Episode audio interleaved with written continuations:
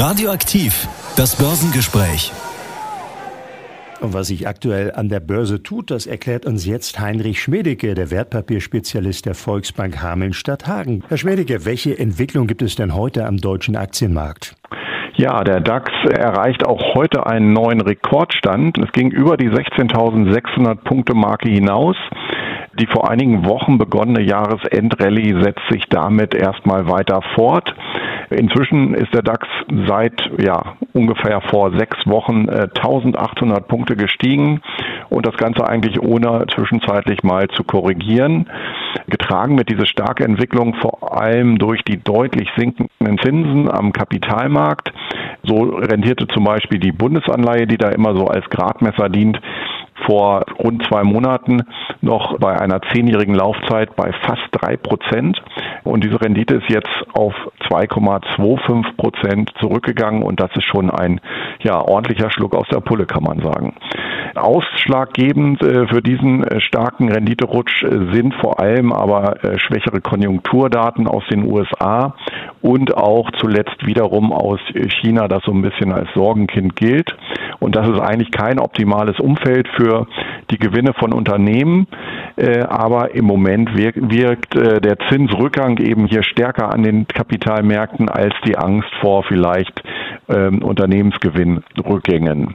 Ähm, der DAX notiert jetzt aktuell bei 16.637 Punkten. Das ist auch so ziemlich genau das bisherige Rekordniveau und äh, das ist ein Plus von über 100 Punkten aktuell. Und welche Aktien bewegen sich aktuell am stärksten?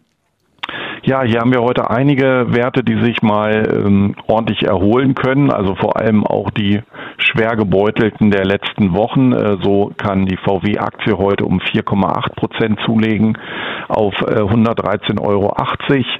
Äh, die Aktien von Siemens Energy, ein, ebenfalls ein großes Sorgenkind der letzten Wochen, äh, kann um 2,3 Prozent zulegen und auch die Bayer-Aktie kann aktuell um 1,8 Prozent zulegen, um eben noch ein Sorgenkind der letzten Wochen zu nennen.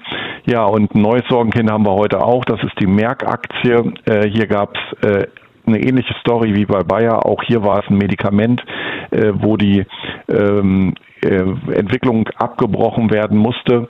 Äh, Merck liegt aktuell 7,3 Prozent im Minus bei 141 Euro. Ja, aber sonst haben wir kaum Verlierer. Nur Zalando geben um 1,1 Prozent nach und die Telekom ähm, ist mit 3 Cent aktuell im Minus, also nicht der Rede wert. Welche Entwicklung gibt es an den anderen wichtigen Finanzmärkten? Ja, die US-amerikanischen Aktienmärkte zeigen eigentlich das gleiche Bild wie auch in den Vorwochen, muss man schon sagen. Ähm, es geht vorbörslich wiederum leicht nach oben, aber am Ende kommt eigentlich nicht viel dabei heraus. Äh, seit einigen Wochen steht der S&P 500, den wir uns ja immer anschauen, leicht unter der Marke von 4.600 Punkten und auch heute sieht es wieder genauso aus.